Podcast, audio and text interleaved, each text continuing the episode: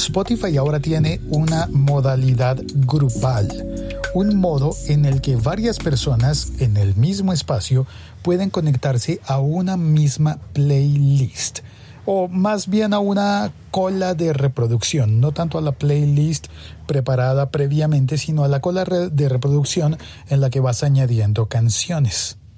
Yo soy Félix y este es el siglo XXI de Soy. El siglo XXI es hoy.com. Esta información la comparto a partir de, bueno, la ha publicado varios medios, pero la comparto a partir de pocketlint.com, un, artículo publicado por ahí, están mis hijas, porque claro, estamos en, eh, en época de cuarentena todavía. Y esto es muy interesante que esta aplicación de Spotify permita hacer estas fiestas grupales. Y lo de la cuarentena me hace pensar que ah, es, es muy interesante porque puede, puede servir para una de estas fiestas virtuales, pero lo raro es que funciona en teoría cuando hay personas en el mismo espacio.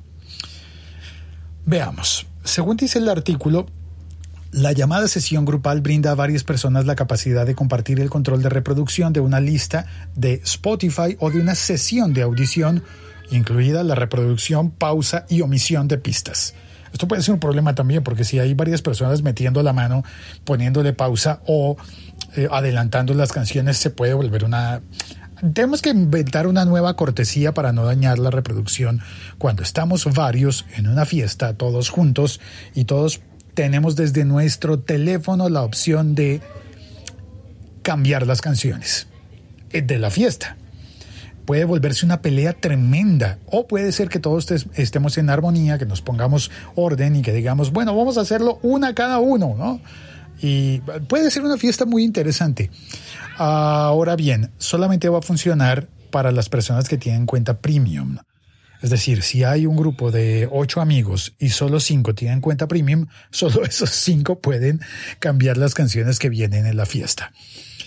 Interesante, ¿verdad? Mm, veamos, eh, se puede invitar, dice el artículo, se puede invitar a usuarios adicionales a través de un código QR de Spotify y todos pueden agregar a la cola de músicas nuevas canciones sin tener que solicitar primero la aprobación del anfitrión.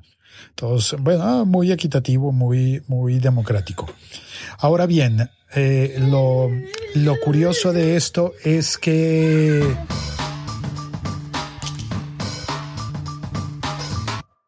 todos tienen que estar en el mismo espacio porque también hay una función acá, es que lo tengo de dos, de dos fuentes. En otro artículo que estaba viendo por acá, dice que se puede usar también en diferentes aparatos.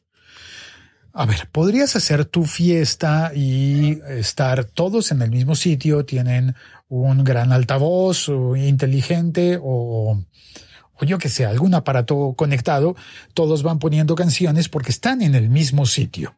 Pero ¿cómo funciona cuando están en diferentes sitios, cuando van a conectar diferentes aparatos? Porque si todos los usuarios tienen que estar juntos en el mismo sitio, pues no pueden mandar las canciones a aparatos que estén lejos. Tendrían que juntar varios aparatos en un mismo lugar, lo cual me parece que es interesante, claro, podemos enlazarlos, encadenarlos vía Bluetooth y más equipos haciendo más bulla, más ruido, pero y si tenemos la fiesta virtual, volvamos a ese, a ese punto. Si, si lo que tenemos es una fiesta virtual, ¿cómo hacemos? Porque eh, ya existe una opción para que tú desde una cuenta de Spotify controles un aparato que está lejos. Eh, yo puedo estar, por ejemplo, cuando estoy en el trabajo y mi trabajo queda lejos, puedo enviar canciones para que mis hijas oigan en la casa y puedo controlar el altavoz de la casa desde mi teléfono donde quiera que yo esté.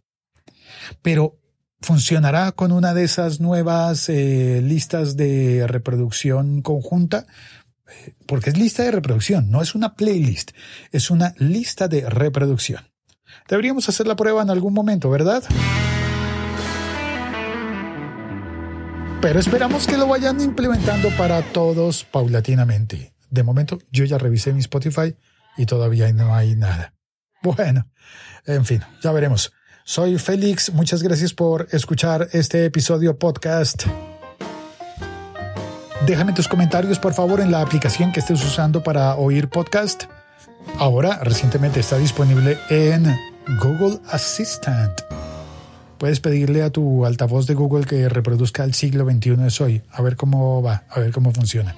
O que reproduzca el podcast de Locutor Co. Creo que una de esas dos va a funcionar.